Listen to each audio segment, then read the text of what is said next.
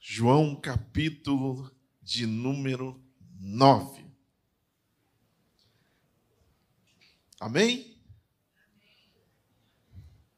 Tem um pera aí ainda aí, ó.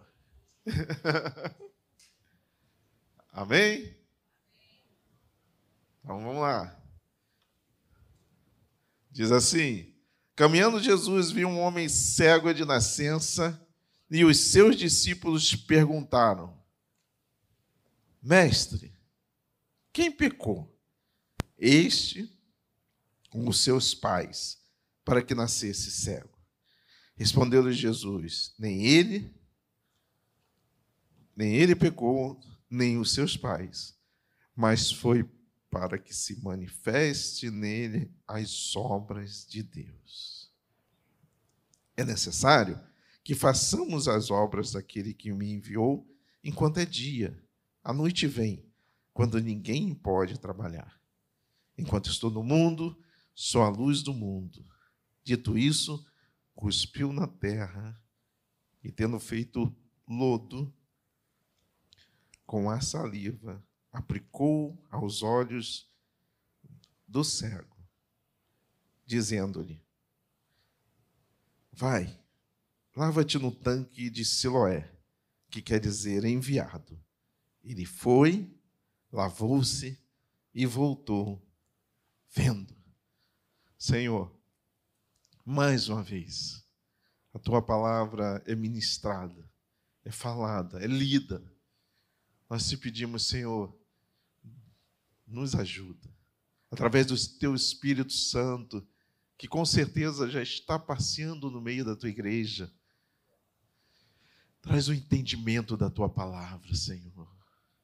Ajuda-nos a compreender e a guardar na mente e no coração, mas não só isso, a colocar em prática para que nós possamos ver a modificação, o mover nas nossas vidas e para que nós possamos alcançar as bênçãos pelo qual o Senhor está com os braços estendidos para nos abençoar. Em nome de Jesus. Amém. Quem nunca leu esse texto? Tem alguém Alguém nunca ouviu essa história? Ninguém nunca contou? Tem alguém? É bem conhecido, né? Você nunca tinha ouvido? É sério? Que bom. Foi a primeira pessoa a ler para você, né? Então, assim, na maioria, as pessoas já conhecem esse texto. Na cultura judaica, eles tinham é, assim, um pensamento que a deficiência física, por qualquer motivo, estava atrelada a um pecado. Por isso que eles perguntaram para Jesus: quem pecou para que ele nascesse assim? E aí Jesus diz assim: nesse caso, tem nada a ver com isso, mas para que se manifeste a glória de Deus. Vamos adentrar, vamos mergulhar nesse texto, já que você já conhece, vai ser mais fácil ainda. Você vai entender. Assim, tem coisas que eu vou relembrar você, porque você já sabe. Mas na medida que eu for relembrando, o Espírito Santo vai falando ao teu coração. E na hora que ele estiver falando no seu coração, não resista. Deixa ele ministrar, deixa ele falar.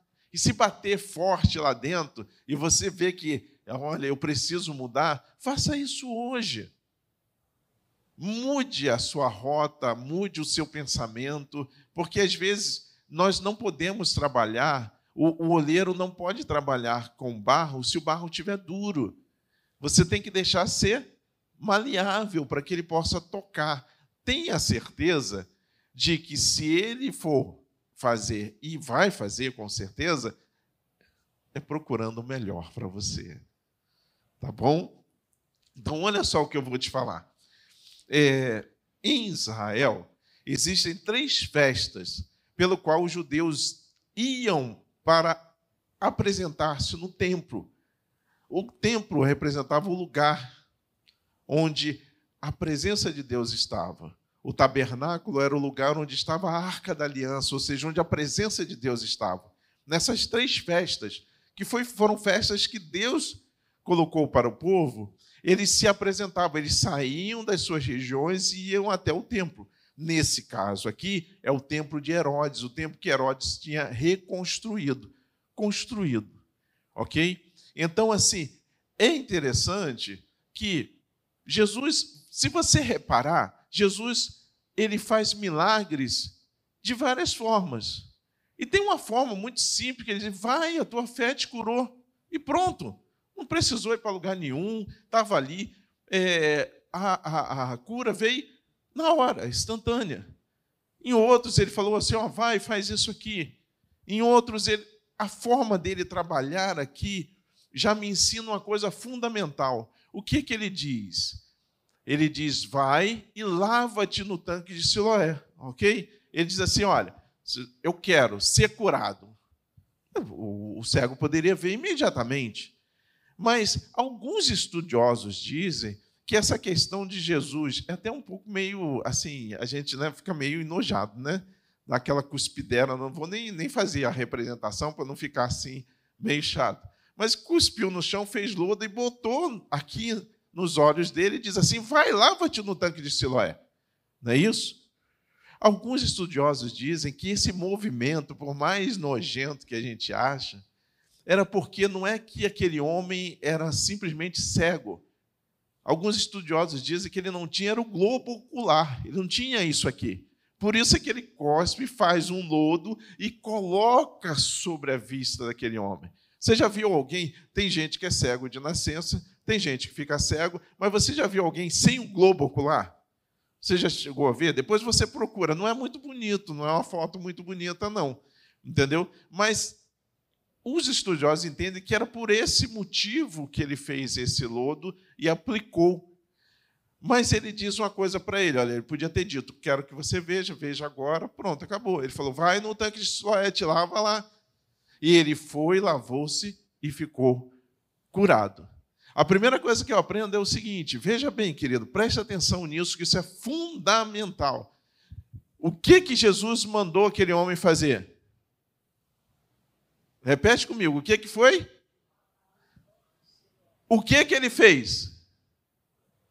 Ele fez diferente? Ele fez como Naamã, que o profeta disse para ele: vai, mergulha sete vezes no rio Jordão e a tua lepra vai sair. Ele fez isso. Ele questionou, porque Naamã disse assim: pô, tem rios, na Síria tem rios muito mais limpos do que. E o Rio Jordão é um rio meio barrento mesmo, ele é meio amarelado, né? dá uma impressão de uma coisa mais suja. Esse homem, ele faz exatamente como Jesus falou. Preste atenção que a primeira coisa que você tem que guardar na sua vida hoje é que foi o Senhor que falou, foi. Parece impossível para você? Parece. Não parece surreal? Parece. Você acha que normalmente aquilo não seria uma, uma coisa normal de se fazer, mas foi o Senhor que falou? Querido, vai lá e faz. Preste atenção que às vezes nós, com o nosso entendimento, o nosso raciocínio, nossos estudos, nossas graduações, tudo isso é muito bom mas na hora da fé, querido, às vezes não tem essa coisa, não funciona desse jeito. Onde é que você ia pensar que um homem ia fazer lodo cuspindo no chão, aplicar nos olhos de uma pessoa e ela seria curada? Como assim? Isso tem lógica. Pergunta para qualquer pessoa, isso tem lógica. Mas o que ele está dizendo, vai e faz isso, e ele foi e fez. Querido, preste atenção.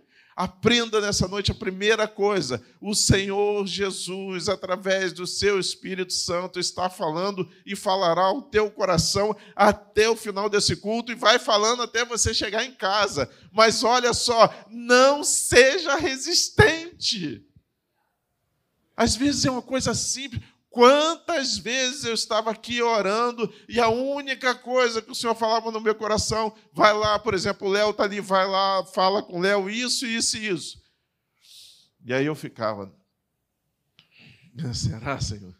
Será? Cara, preste atenção. Primeira coisa, as coisas de Deus traz paz ao coração. A inquietação é nossa. A inquietação é nossa. Muitas vezes o Léo estava precisando exatamente daquela palavra. E ele estava ali, ó, pedindo ao Senhor que o Senhor enviasse alguém para falar com ele. Quantas vezes o telefone foi usado? Eu acordei com uma pessoa na minha mente e aquela situação começou a me impactar e eu falei, peguei o telefone e liguei. Gente, às vezes é uma ligação, mas do outro lado tem alguém em guerra precisando de uma palavra de Deus que seja minimamente isso aqui. Simone, não tema, Deus vai te abençoar. E desligou. Então, assim, vai, lava-te no tanque de Siloé. E ele foi, lavou e voltou vendo. Até aí já estava bom demais, não estava? Mas deixa eu te explicar uma coisa do tanque de Siloé. Primeiro, te disse que são três festas pelo qual os judeus iam até o templo, ok? Então, era a festa de Pentecoste, ok? Beleza? Era a festa dos tabernáculos e era a Páscoa. Se você pegar a sua Bíblia e voltar para o capítulo 8, ele vai te dizer que Jesus estava, foi ao templo na festa do tabernáculo. O que era a festa do tabernáculo? A festa do tabernáculo era um período que ele é constituído do final de setembro para o início de outubro. Por exemplo, esse ano foi comemorado de 9 a 16 de outubro para os judeus essa festa, porque é uma ordenança perpétua que o Senhor Deus. Eles comemoraram, na, naquele momento eles estavam comemorando. O que era a festa do tabernáculo? Era um momento em que o rico, o mais ou menos, o pobre, o, o, todas as pessoas saíam das suas casas e iam morar em tendas para lembrar da época em que o povo de Israel passou no deserto durante 40 anos 40 anos, e Deus o sustentou.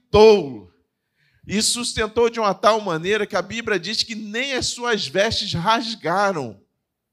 Ó, oh, 40 anos, meu irmão, sem a tua veste rasgar, com maná, com cuidado, com cordonizes, que Deus mandava para o povo, com livramento, com água saindo da rocha. Deixa eu te dizer, eu aprendo mais uma coisa aqui, e eu quero deixar isso marcado no teu coração. Queridos, nenhum de nós, ninguém aqui está isento dos desertos da vida. Ninguém. Se você, hoje mesmo eu, tava, eu, eu fui fazer um, um, um exame e eu passei por uma vitrine, eu olho tudo, irmão, aprendo com tudo. E eu passei por uma vitrine e estava escrito assim em madeira: tudo passa. Então preste atenção: se você está vivendo um momento maravilhoso na sua vida, vai passar. Se você está vivendo um momento triste na sua vida, vai passar. Se você está vivendo lutas na sua vida, vai passar. Qual é a diferença? A diferença é que a terra pode estar seca e árida, mas o Senhor cuidará de você em todo tempo. Essa é a diferença. Esse é o movimento. Eu aprendo na festa dos tabernáculos que o Senhor faz eu lembrar de quando eu passei no deserto, naquele momento que eu estava e tinha só eu, um sol ardente na minha cabeça e a terra seca. Mas em nenhum dia ou em qualquer momento, num momento sequer, a presença de Deus não estava comigo. A festa do tabernáculo me ensina isso. Olha só, quando, quando começa, a gente começa a abrir um leque aqui e a gente começa a mergulhar um pouco mais na palavra. Então, aquela era a festa do tabernáculo. Jesus cura um homem é, é, colocando lodo sobre os seus olhos. Mas tem alguns detalhes que às vezes a gente passa desapercebido. Olha uma outra coisa bem interessante. O tanque de Siloé era um tanque para purificação. Então veja bem, se você for em Israel hoje, é só um filetinho, mas era um tanque. Os judeus chegavam, antes de subir ao templo, eles mergulhavam naquele tanque, que simbolizava duas coisas. Uma, tirar a sujeira mesmo, o pó da estrada, mas também está purificado para entrar na presença de Deus. Quando aquele homem foi ali, ele purificou-se, que ele, que ele se lava no tanque de Siloé, que ele passa água sobre a sua vista, porque não, não tinha como pegar assim ó, e passar, ele tinha que entrar. Então, algumas coisas na nossa vida precisam que a gente entenda que nós diante de um Deus tão poderoso, tão tremendo, porque nós do Ocidente, a gente não tem uma noção precisa de quem é esse Deus, do poder, nós temos uma ideia. Você, se você quiser entender o poderio, o judeu não chama o nome de Deus. É, o temor dele é tão grande que ele diz esse nome. Por quê? Porque quando você vê a atuação de Deus, uma coisa é o que a gente vê aqui, um Deus maravilhoso que nos ama, outra coisa é você ver um Deus que guerreia as tuas guerras e você vê. Eu estava dando um estudo sobre anjos numa classe de escola bíblica e eu achei muito interessante que eu disse para eles: o que, que vocês acham? Um anjo tem poder ou não tem? Aí o pessoal ficou meio para lá, meio para cá. Eu falei: olha só, para você ter uma ideia, como é que é a coisa? Um anjo, um anjo, Deus mandou no arraial inimigo de Israel e ele matou 180 mil pessoas numa noite só. Está escrito na Bíblia. Tá certo? Aí, tu acha que um anjo tem poder? Fala para mim, 180 mil não é, não é coisa para caramba? Aí você tem Jesus falando o seguinte: se eu quisesse, eu rogaria ao Pai e ele me enviaria miríades de anjos. Tu tem noção do que é isso? Só que acima do Senhor Jesus ainda tem, mesmo que eles sejam triúnicos, tem Deus. Irmão, se um anjo mata 180 mil, se Jesus diz que pede miríades e o Pai enviaria, você tem uma ideia do que é chegar na presença de Deus? O tanque era para purificação. Queridos, a gente precisa de vez em quando parar e dar uma olhada para a gente. Porque a Bíblia diz que nós estamos com a mão de Deus estendida para nos abençoar. Quantas vezes, em quantos momentos não somos nós com aquelas, aquele quarto escuro que você não deixa o Senhor Jesus entrar, que você pegou a chavezinha da porta e trancou, que você deixa. Ah, isso aqui está liberado, a casa toda. Pode ficar à vontade, Jesus. Vem morar aqui, menos no quarto. Esse aqui não. Quando você deixa aquilo separado, é justamente ali que você precisa de purificação. Aí, querido, não sou eu nem você, eu não posso apontar o dedo para você e nem você para mim. É você olhando para si e dizendo: Espírito Santo, quer, você é corajoso? Faz assim para mim, você tem coragem? Ih, rapaz, tem um pessoal aí que está meio dúvida. Tu tem coragem ou não tem? Tem ou não tem? Fala, crente, tem ou não tem? Tem? Então tu vai fazer uma oração simples Quero ver se você tem coragem agora mesmo. Faz uma oração simples. Eu fiz com o pessoal da juventude, depois deu um problema, porque eles vieram me falar, mas não é que aconteceu mesmo? Você faz o seguinte: você faz uma oração e diz assim: Espírito Santo de Deus, fala comigo aonde eu estou errando, aonde eu estou, de alguma forma, atrapalhando a chegada da tua bênção na minha vida, aonde? Tu tem coragem para fazer isso? Porque tem coragem? Pede.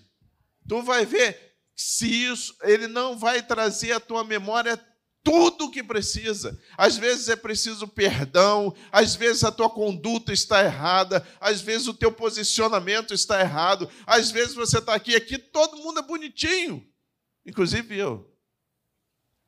Não é isso? Mas, irmãos, é lá no canto, naquele cantinho que só o Senhor conhece. É ali que as nossas perdas estão ali. Quantas e quantas vezes nós oramos por tudo. Eu lembro do irmão que orava por toda a igreja.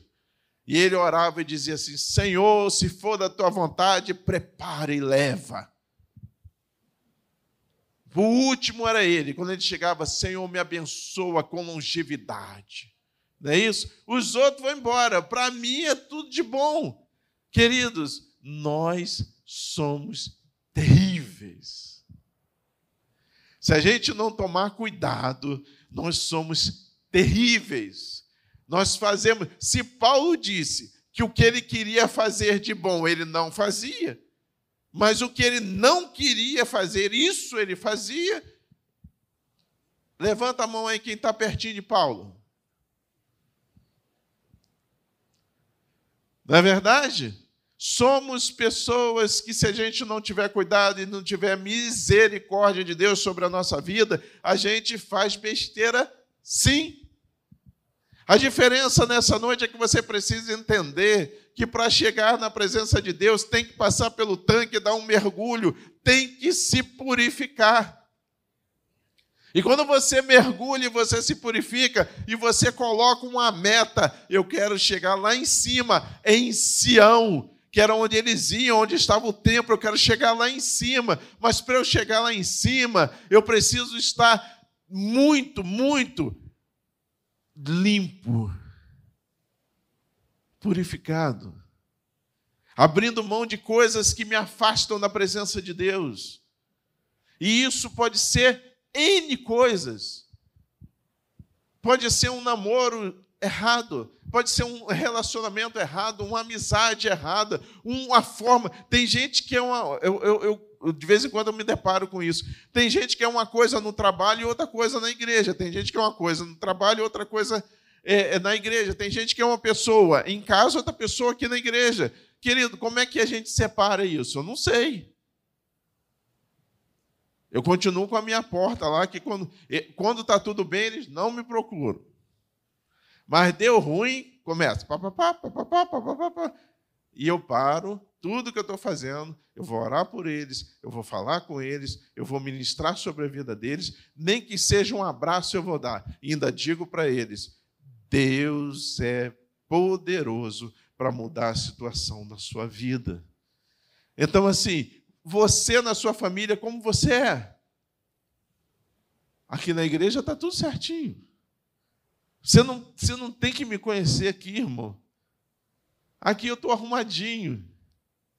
Você quer me convencer? Ou você quer me conhecer? Você fala com Rosa, fala com Bia, Fala com as pessoas que caminham comigo há mais tempo, aí você vai me conhecer.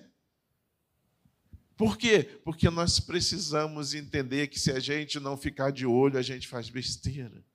E o pior de tudo é que a gente nunca se lembra de uma coisa. Quando nós fazemos besteira, não é o Alexandre que faz. Quando você dá um mau testemunho, ou eu, vou botar para mim, para você não ficar chateado comigo, não sair daqui na quinta-feira falar, pô, o irmão né? Estou tudo na, na minha conta. Não, quando eu faço besteira, é o nome de Cristo que é envergonhado. Quando eu tomo determinadas atitudes que simplesmente servem para o meu ego ou para a minha satisfação, ela pode descrer da palavra de Deus. Ela pode descrer do Deus que eu sirvo. Lavar-se no tanque de Siloé era algo que, embora Jesus tenha dito, olha, isso foi para a glória de Deus, mas vai lá e te purifica, porque todos nós precisamos de purificação para entrar na presença de Deus. Até aí, tudo bem? Legal? Posso continuar mais um pouco? Então tá, deixa eu falar uma coisa para você, olha só a estrada era uma, era uma subida. Então, eles mergulhavam aqui, mas também eles, alguns pegavam um pouco de água, depois que eles se purificavam, e subiam, e despejavam aquela água no altar. Por quê? Porque a festa de Pentecostes também marcava o início do período de chuva, é o período da plantação, colheita e plantação. Se o solo tivesse seco, árido, não tem semente que resista. Então eles iam à presença de Deus purificado para pedir a sua bênção. Qual era a bênção? Chuva sobre a terra. Já ouviu falar sobre chuva seródia? Essa era a primeira chuva. Já ouviu falar sobre a chuva temporã? Essa era a chuva que fechava aquele ciclo. Por quê? Porque Israel é uma terra desértica. Então, assim, oito meses por ano é sol, irmão, direto. Mas eu aprendo agora nesse movimento que eu preciso me purificar para entrar na presença de Deus, para que eu possa pedir a Ele, me colocar no altar dele e dizer: Senhor, estou precisando disso aqui. Porque se eu tiver todo enrolado, todo sujo, todo sei lá como, você não consegue. Como é que você vai pedir alguma coisa? Então eu preciso. E eles iam e colocavam algo sobre o altar de Deus. Olha, quanto mais chovia, mais eles sabiam que a colheita ia ser grande. Agora deixa eu te falar uma coisa. A chuva é associada a quê para nós? Não é as bênçãos de Deus? Quando você diz assim que Deus mande chuva seródia sobre a sua vida que são as primeiras chuvas, que é aquele movimento quando você sai do deserto, daquele sabe, a, a, o chão está rachado, está tudo seco, não há possibilidade humana de nascer alguma coisa ali, e você vai aos pés do Senhor e diz assim: Senhor, eu estou no limite, manda um socorro, um milagre, manda chuva sobre a minha vida, eu preciso das tuas bênçãos, eu preciso que o Senhor me alcance, que a tua bênção chegue sobre a minha vida. E aí Deus manda chuva. Diz para mim assim: você já viveu esse momento em que a bênção chegou? Levanta sua mão assim para eu ver. Já viveu? Você fez um, um alarido de vitória, fez. Você glorificou o nome do Senhor, glorificou. Você falou para ele, você tinha pedido e ele te entregou, e a chuva veio sobre a sua vida, e você recebeu aquilo ali, e você foi honrado, e você disse assim: Senhor, verdadeiramente tu é Deus. Foi isso que aconteceu? Essa é a água que você tira do tanque pelo qual você se purificou e entra na presença de Deus e coloca ali.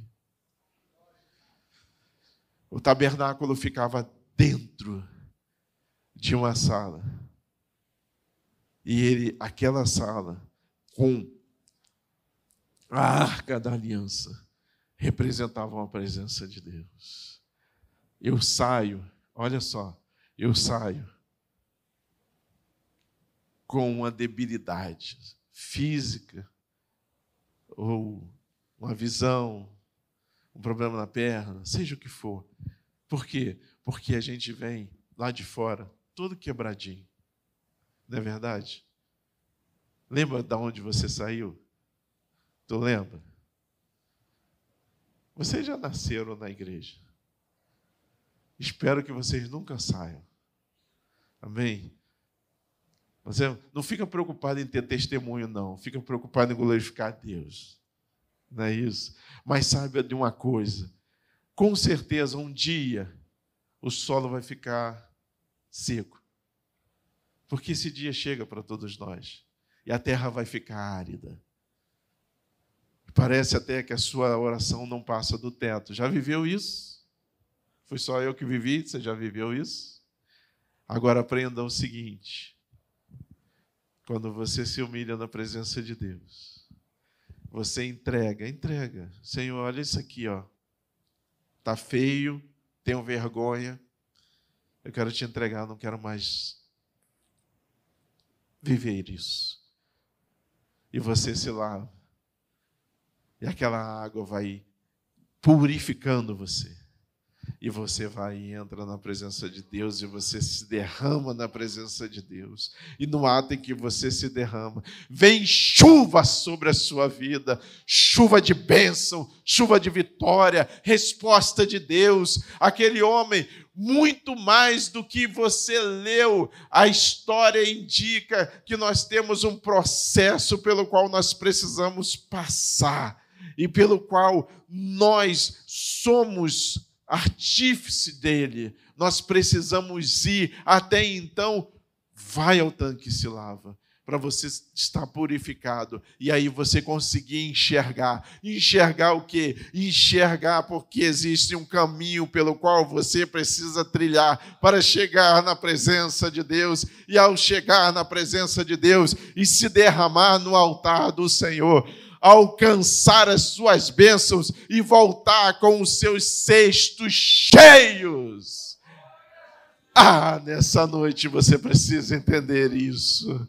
Queridos, abra mão, nenhum lugar é melhor do que a presença do Senhor teu Deus. Não há nenhuma coisa que possa te prender, ninguém pode ser melhor, ou pode ser mais importante, ou pode ocupar tempo que tire você da presença de Deus, porque o melhor lugar é lá é ali onde está a presença dele. O que é que eu preciso fazer? Eu preciso me purificar. O que eu preciso fazer? Eu preciso obedecer. O que eu preciso fazer? Eu preciso levar a água que eles levavam para lá. Era um símbolo da oração que eles depositavam no altar do Senhor. Eles sabiam que eles não eram perfeitos, mas eles tinham feito toda a parte que era cerimonial, mas estavam com seu corpo, sua mente, totalmente no altar do Senhor.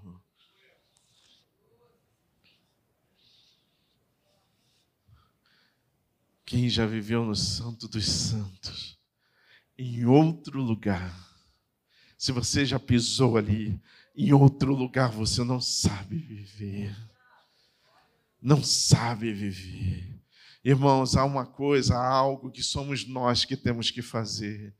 O tanque de Siloé nos ensina que a gente precisa entender que tudo leva a Sião.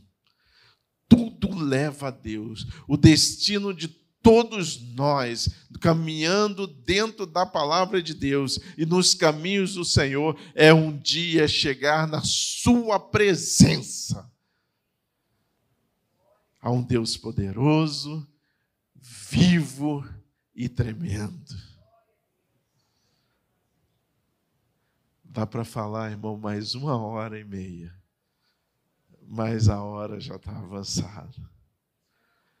Guarda no teu coração, primeiro, obedeça. Obedeça. Faça exatamente o que ele está dizendo. Segundo, purifique-se. Ah, irmão, mas eu estou em consagração. Consagre-se mais.